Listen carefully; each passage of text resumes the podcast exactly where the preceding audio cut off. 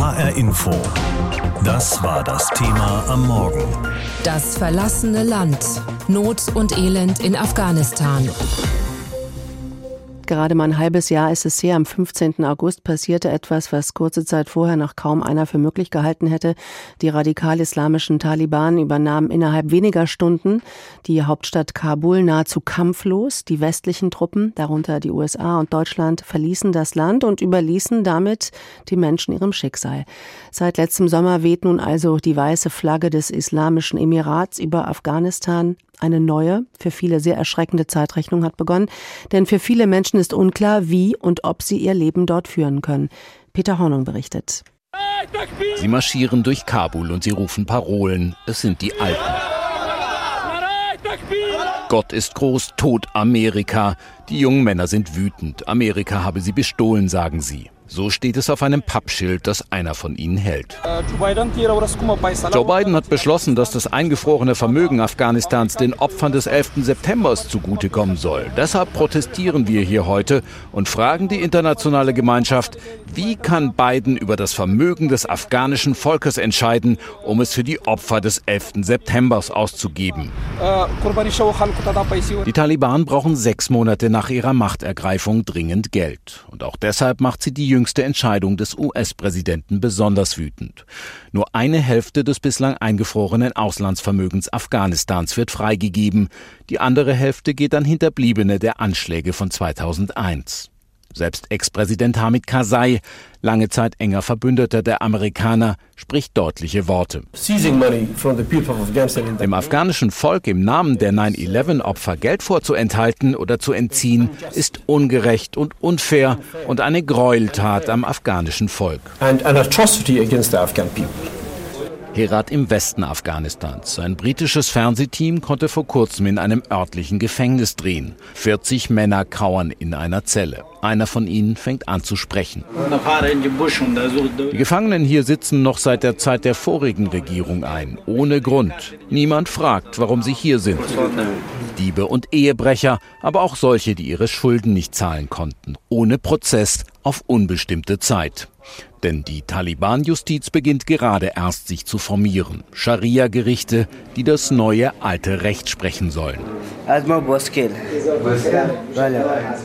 Auch an dem Jungen, der sagt, er habe ein Fahrrad geklaut.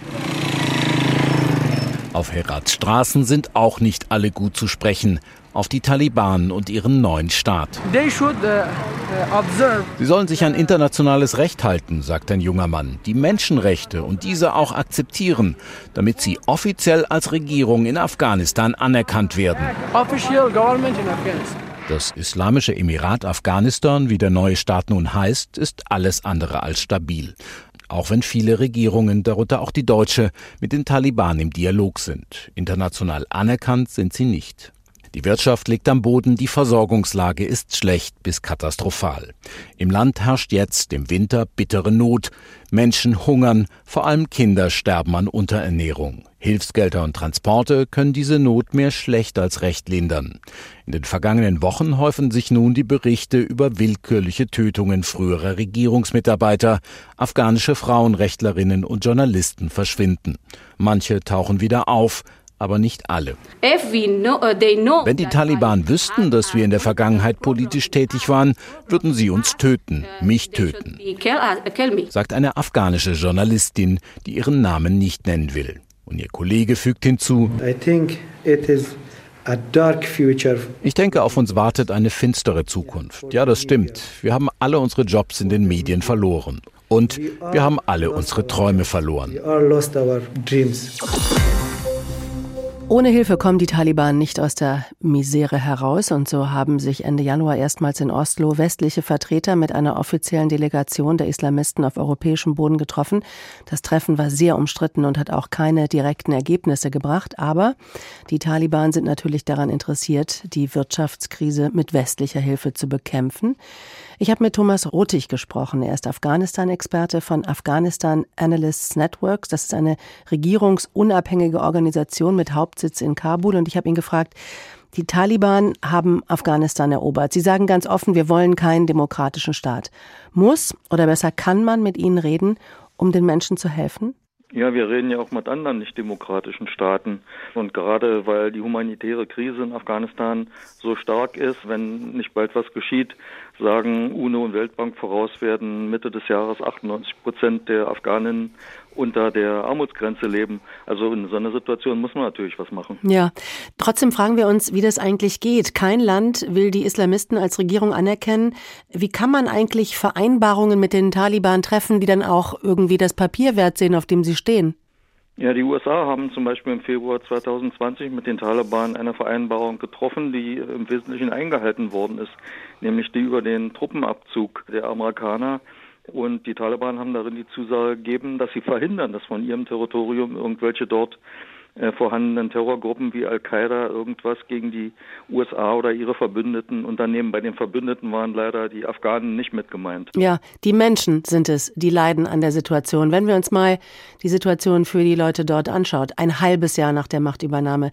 So ziemlich die ersten Dinge, die die Taliban beschlossen haben, die mir sofort einfallen, war, Frauen dürfen so gut wie gar nichts mehr. Beim Autofahren darf man keine Musik mehr hören. Das ist jetzt ein bisschen flapsig gesagt, aber natürlich auch ein Umstand, der zeigt, wie das Leben sich verändert. Beschreiben Sie uns mal, wie die Menschen in Afghanistan leben und wie groß ihre Not ist. Ja, diese Alltagsdinge sind natürlich auch für die Menschen in Afghanistan wichtig. Wenn sie jetzt halt ihr Radio oder ihre Kassette im Auto abstellen müssen, wenn sie bei einem Taliban-Checkpost vorbeigekommen sind. Aber wenn wir jetzt mal ganz genau hinsehen, dann hätte ihnen das früher bei sogenannten Pro-Regierungsmilizen auch passieren können. Es ist jetzt nicht so, dass alle diese Maßnahmen von den Taliban kommen. Es ist tatsächlich sehr schlimm, dass die Frauen weitgehend aus den meisten Bereichen des gesellschaftlichen Lebens, auch des Berufslebens ausgeschlossen werden, auch wenn die meisten Frauen dort auch unter der alten, ja angeblich demokratischen Regierung überhaupt noch nicht waren. Aber für die, die es waren, ist es natürlich ein herber Rückschlag. Und so wie sich die Bildungssituation zum Beispiel in Afghanistan zeigt, gibt es das ja in keinem anderen Land der Welt, noch nicht mal in den konservativen islamischen Ländern, dass Mädchen und Frauen nicht durchgehend zur Schule gehen dürfen. Mhm. Sie haben eben gesagt, 98 Prozent der Menschen in Afghanistan, so die Prognose, die düstere, werden unter der Armutsgrenze sein. Was bedeutet das? Werden die verhungern? Ja, da ist der totale Zusammenbruch der Wirtschaft, der dahinter steht. Dann kommen dazu Dürre, jetzt ein extrem harter Winter mit Hunderttausenden oder Millionen Binnenvertriebenen. Die Leute leben zum Teil unter Plastikplanen in irgendwelchen provisorischen Lagern, zum Teil schon seit Jahren wegen des Krieges. Viele sind einfach überhaupt nicht in der Lage, auch nur dorthin zurückreisen zu können, wo sie herkommen. Aber da sind zum Teil dann auch ihre Häuser, ihre Felder zerstört. Da wird jetzt versucht, das dagegen zu machen. UN und Privat private Nichtregierungsorganisationen versuchen sehr viel zu machen. Aber die Blockade der USA und der Verbündeten der USA, zu denen auch die Bundesrepublik gehört, stehen jetzt dem im Weg, dass da wirklich umfassend geholfen werden kann. Denn zum einen sind die Auslandsguthaben der afghanischen Regierung eingefroren. Die will man jetzt den Taliban äh, vorenthalten. Die meisten Expertinnen und Experten, denen ich folge, was die so veröffentlichen, äh, haben das sehr stark verurteilt. Ich schließe mich dem nur an. Äh, manche, und die sind wirklich äh, unabhängige Leute, reden davon, dass es ein Wirtschaftskrieg der USA gegen die Taliban ist, um sich einfach für die Niederlage dort zu rächen. Und am Ende äh, trifft die Bevölkerung. Also wir reden wirklich über die größte humanitäre Katastrophe, die im Moment weltweit sich abzeichnet.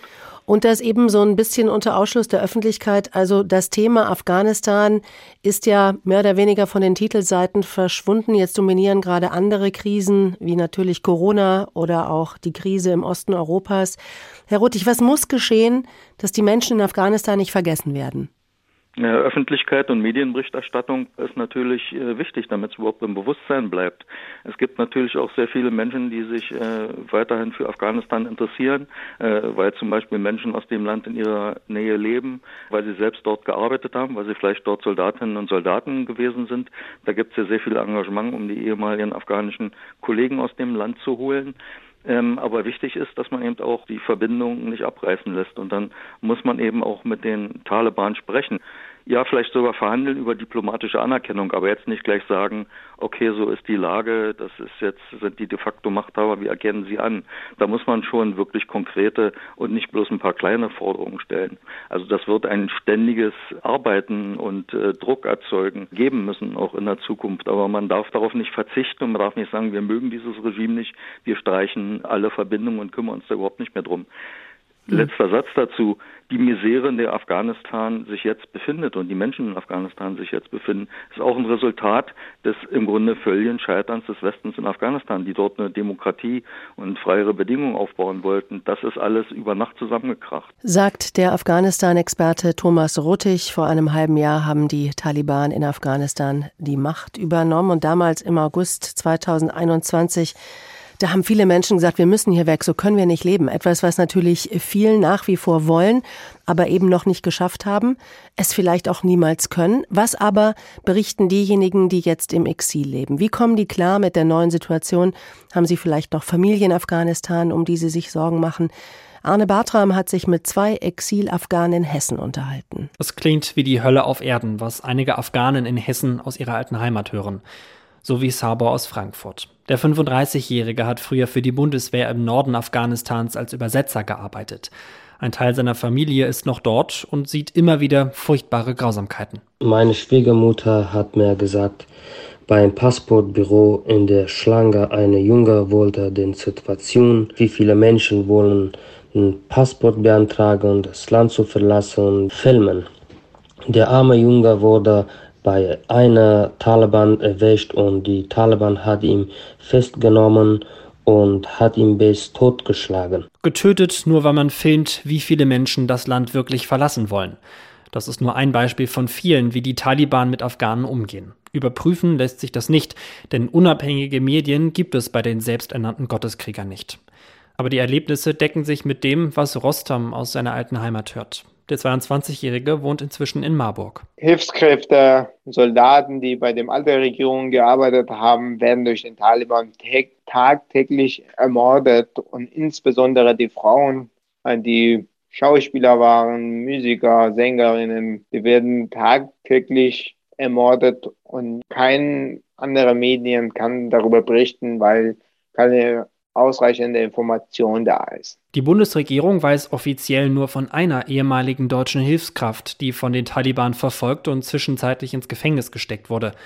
Alle anderen Berichte ließen sich nicht bestätigen. Siamak Soleimani von der Marburger Studenteninitiative Ich bin Afghanistan findet das ganz offen gesprochen sehr naiv, denn die Ortskräfte, soweit uns bekannt, verstecken sich noch immer in Kellern bei Menschen, die ihnen Unterschlupf gewähren, damit sie ja ausgerechnet nicht verfolgt werden, inhaftiert werden oder im schlimmsten Fall ermordet werden. Die Bundesregierung hat bis vor einem Monat über 20.000 Ortskräften die Zusage gegeben, dass sie nach Deutschland kommen dürfen. Allerdings steckt der Großteil wohl noch in Afghanistan fest. Als die Taliban vor einem halben Jahr das Land übernommen haben, hatten manche noch gehofft, sie hätten sich verändert, wären weniger radikal als bei ihrer letzten Herrschaft Ende der 90er. Diese Hoffnung ist inzwischen gestorben. Exil-Afghane Rostam meint, das Einzige, was sich geändert hat, die Taliban könnten sich jetzt besser inszenieren. Taliban haben in den letzten 20 Jahren gelernt, wie man in den westlichen Medien sich präsentieren kann, trotz ihrer Verbrechen weiterzumachen. Abseits der Kameras, im Schatten der Weltöffentlichkeit, zeigen die Taliban dann ihr wahres Gesicht. Ex-Bundeswehrübersetzer Sabor aus Frankfurt ist sich sicher, die Taliban warten nur noch darauf, dass sie international von mehr Ländern als Regierung anerkannt werden. Viele Menschen wollen das Land verlassen. Keiner hat Interesse, da zu leben.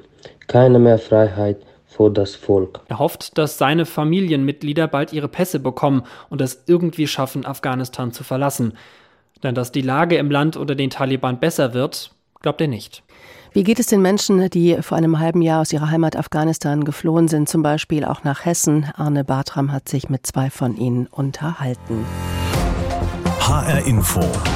Das war das Thema am Morgen. Das verlassene Land. Not und Elend in Afghanistan. Mitte August vergangenen Jahres haben die Taliban die Macht übernommen in Afghanistan. Hunderttausende Menschen versuchten damals vom Flughafen in Kabul über die Luftbrücke aus dem Land zu fliehen. Darunter zahlreiche Ortskräfte, die auch für die Bundeswehr oder deutsche Institutionen gearbeitet hatten. Die meisten von ihnen, auch die, die eine Zusage für eine Aufnahme in Deutschland haben, stecken aber immer noch fest in Afghanistan. Darunter auch der ehemalige Flughafenchef von Masai Sharif. Jahrelang hatte er dafür gesorgt, dass die Bundeswehrmaschinen dort sicher auf der Rollbahn des Bundeswehrcamps starten und landen konnten. Wann er nach Deutschland ausreisen kann, ist ungewiss, aber für sich und seine Familie sieht er keine Zukunft mehr in Afghanistan. 29. Juni 2021 am Flughafen von Masai Sharif. Es ist der letzte deutsche Flieger, der das Camp Mamal im Norden von Afghanistan verlässt.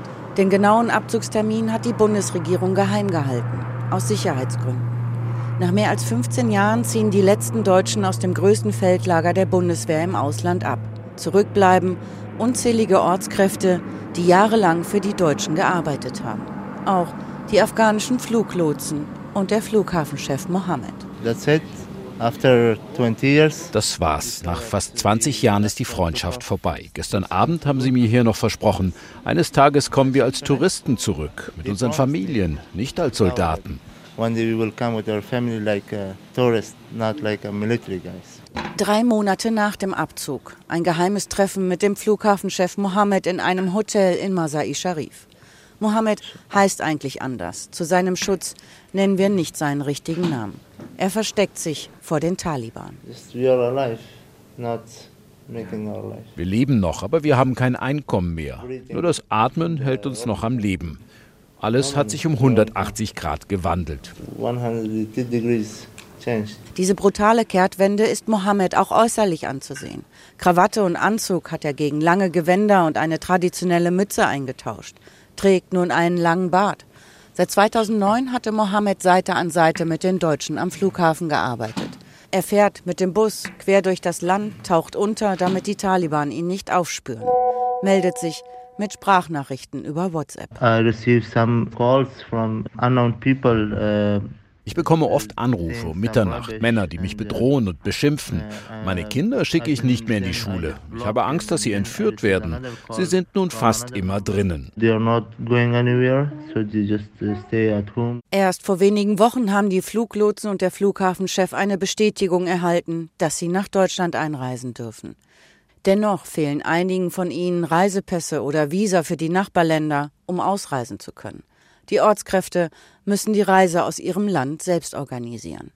Rund 15.000 Menschen haben eine feste Zusage, dass sie nach Deutschland dürfen, stecken aber weiterhin fest in Afghanistan. Die Bundesregierung will weitere Flüge organisieren, doch die Ortskräfte fürchten jeden Tag mehr um ihr Leben. Auch Mohammed. Seine Sprachnachrichten klingen immer verzweifelter. They said we have to wait here and I can't wait here. Die Bundeswehr sagt, ich soll in Afghanistan warten. Aber ich kann hier nicht mehr warten. Ich muss jetzt raus. Ich bin in Gefahr. Seit Tagen kommen Männer zu meiner ehemaligen Wohnung und fragen die Nachbarn, wo ich sei. Ich muss jetzt das Land verlassen. Die UNAMA, das ist die Unterstützungsmission der Vereinten Nationen in Afghanistan, hat vor kurzem einen Bericht veröffentlicht. Darin steht, dass es glaubwürdige Anschuldigungen gebe. Mehr als 100 Menschen, die für die afghanische Armee oder die ausländischen Truppen gearbeitet hätten, also Ortskräfte, seien umgebracht worden. Auch von den Taliban, obwohl die eine Amnestie zugesagt hatten. Genau wie tausende andere Ortskräfte, die noch im Land sind, appelliert Mohammed an die Bundesregierung. Wir haben für euch gearbeitet. Wir können hier keinen Job mehr machen. Bitte bringt uns an einen sicheren Ort. Sechs Monate Taliban. Silke Dittrich berichtete über die Lage der ehemaligen Ortskräfte in Afghanistan, die für die Bundeswehr und andere deutsche Institutionen dort gearbeitet haben. Wer konnte, der hat schon früh letztes Jahr versucht, aus Afghanistan rauszukommen, was natürlich nicht leicht ist. Darunter waren auch viele afghanische Ortskräfte, die für die deutsche Bundeswehr oder andere deutsche Einrichtungen in Afghanistan gearbeitet haben und deswegen besonders die Rache der Taliban fürchten mussten oder müssen. Diese Menschen will die Kabul-Luftbrücke eben aus dem Land herausholen und die Journalistin und Dokumentarfilmerin Theresa Breuer hat diese Luftbrücke mitbegründet und engagiert sich weiterhin Land und Leute. Ich habe heute Morgen mit ihr gesprochen und sie erst einmal gefragt, wen holen Sie da aus dem Land? Was sind das für Leute? Das sind also erstmal ganz wichtig alles Menschen, die eine Aufnahmezusage für Deutschland haben. Und das ist ein Querschnitt der Zivilbevölkerung. Also da sind Ärztinnen dabei, Richterinnen, Ortskräfte, Menschen, die für die Bundeswehr übersetzt haben, Journalistinnen, aber eben immer alle unter der Voraussetzung, dass das Auswärtige Amt und die Bundesregierung ihnen eine Aufnahmezusage erteilt hat. Wie läuft das dann organisatorisch eigentlich ab? Puh, wir sind eine Gruppe von Freiwilligen und äh, teils inzwischen auch Festangestellten, die sich Tag und Nacht um alles kümmern, was es bedarf, um Menschen außer Landes zu bringen. Also wir helfen dabei, dass Menschen Pässe bekommen. Wir organisieren den Transport. Wir evakuieren Menschen über den Luftweg, über den Landweg, über Nachbarstaaten wie Pakistan oder den Iran. Und wenn diese Menschen dann in einem der Nachbarstaaten sind, kümmern wir uns um Botschaftstermine, um Unterkunft, um Verpflegung, also im Prinzip um alles, bis die Menschen dann nach Deutschland fliegen. Ja, das klingt danach, dass es wirklich nicht leicht ist. Und wahrscheinlich brauchen Sie auch Hilfe vor Ort, beziehungsweise von den Nachbarländern, also auch vom Iran oder Pakistan. Wie läuft das mit der Kooperation mit diesen Ländern ab? Naja, in den meisten Fällen brauchen die Menschen einfach ganz normal ein Visum für das Nachbarland. Und alles andere organisieren wir. Und dann eben in Kooperation mit der deutschen Botschaft vor Ort, zum Beispiel in Teheran oder in Islamabad. Aber tatsächlich ist es so, und das ist doch eines der großen Probleme, wir können aktuell nur Menschen evakuieren, die einen Reisepass haben, weil nur Menschen mit Reisepass bekommen auch eventuell ein Visum für einen Nachbarstaat. Und genau das ist wahrscheinlich das Problem, oder? Dass die meisten Leute gar keinen Reisepass haben und vielleicht jetzt auch im Regime unter den Taliban gar keinen bekommen, oder? Absolut, mhm. absolut. Mhm. Also es ist so, dass ganz oft gibt es Pässe nur zum Überpreis was sich viele Menschen einfach nicht mehr leisten können oder sie fürchten sich davor, zum Passoffice zu gehen und einen zu beantragen. Es gibt auch Fälle, wo Menschen jetzt Kinder bekommen haben in der Zwischenzeit und dann die Kinder keine, keine Pässe haben. Also es wird tatsächlich immer schwieriger, Menschen rauszubringen, weil sagen wir mal so, das soll nicht zynisch klingen, aber die einfachen Fälle, die haben es jetzt inzwischen schon meistens rausgeschafft und jetzt die Fälle werden immer komplizierter, immer vertragter und die Menschen leiden natürlich unter der ökonomischen Situation im Land und der gesundheitlichen Situation im Land. Ja. Und das äh, macht ehrlich gesagt unsere Arbeit immer komplizierter, nicht einfacher. Wie, wie, erfahren Sie eigentlich von den Menschen, die jetzt diese Aufnahmezusage für Deutschland haben? Ich könnte mir vorstellen, dass es gar nicht so leicht ist, einfach mal in Kabul oder irgendwo anders anzurufen und zu sagen, wie schaut es aus bei euch? Absolut richtig. Auch deshalb war es am Anfang noch eine leichtere Aufgabe, sage ich mal so, weil wir anfangs ganz viel mit Organisationen zusammengearbeitet haben, wie zum Beispiel Reporter ohne Grenzen oder Terre des Hommes, Pro Asyl, also alles Organisationen, die auch Leute hatten, die eine Aufnahmezusage hatten und diese Organisation sind dann an uns herangetreten mit der Bitte, diese Menschen zu evakuieren.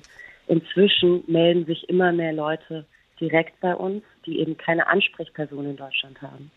Und tatsächlich, unser E-Mail-Postfach quillt über. Wir haben inzwischen 30.000 Fälle in der Datenbank. Mhm. Und dort müssen wir eben immer versuchen auszusortieren, wer hat da jetzt wirklich eine Aufnahmezusage und wer nicht. Und das ist nicht immer sofort erkennbar. Sprechen Sie eigentlich auch mit den Taliban?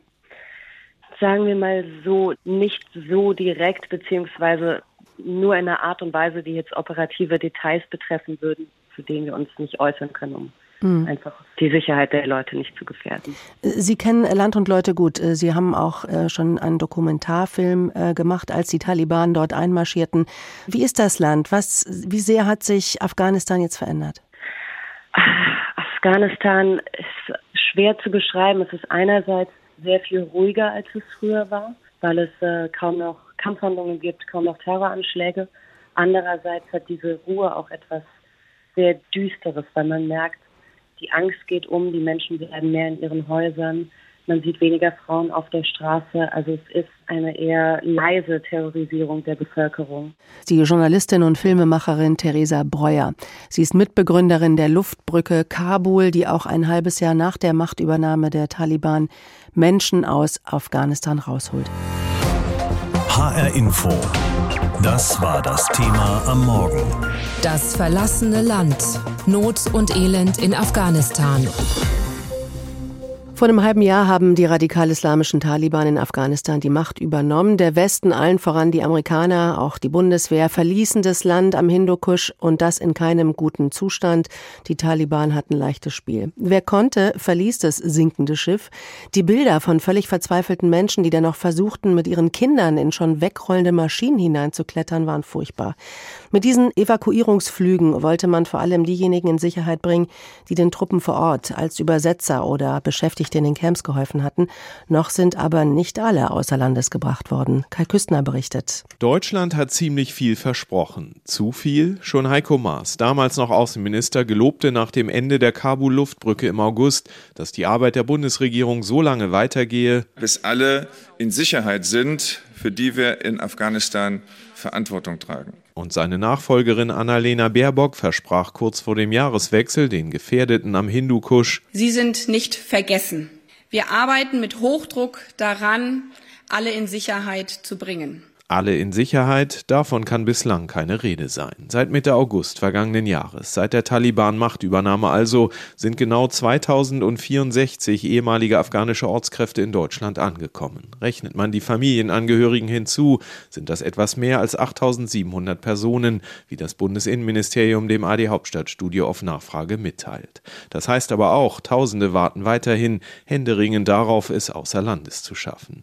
Die schweben, warnt der Chef der Flüchtlingsorganisation Organisation Pro Asyl Günter Burkhardt in höchster Lebensgefahr. Sie brauchen Visa on Arrival. Wir brauchen Direktflüge von Kabul nach Deutschland und am Flughafen in Deutschland. Dann können die Formalitäten für die Einreise erledigt werden. Eine doppelte Luftbrücke fordern die drei Flüchtlingsorganisationen Pro Asyl, Patenschaftsnetzwerk afghanische Ortskräfte und Luftbrücke Kabul in einer gemeinsamen Erklärung. Dabei sollten auf dem Hinflug humanitäre Hilfsgüter gegen die Hungersnot am Hindukusch, auf dem Rückflug bedrohte Menschen mitgenommen werden. Doch ganz so einfach ist es mit der doppelten Hilfsaktion in der Praxis nicht.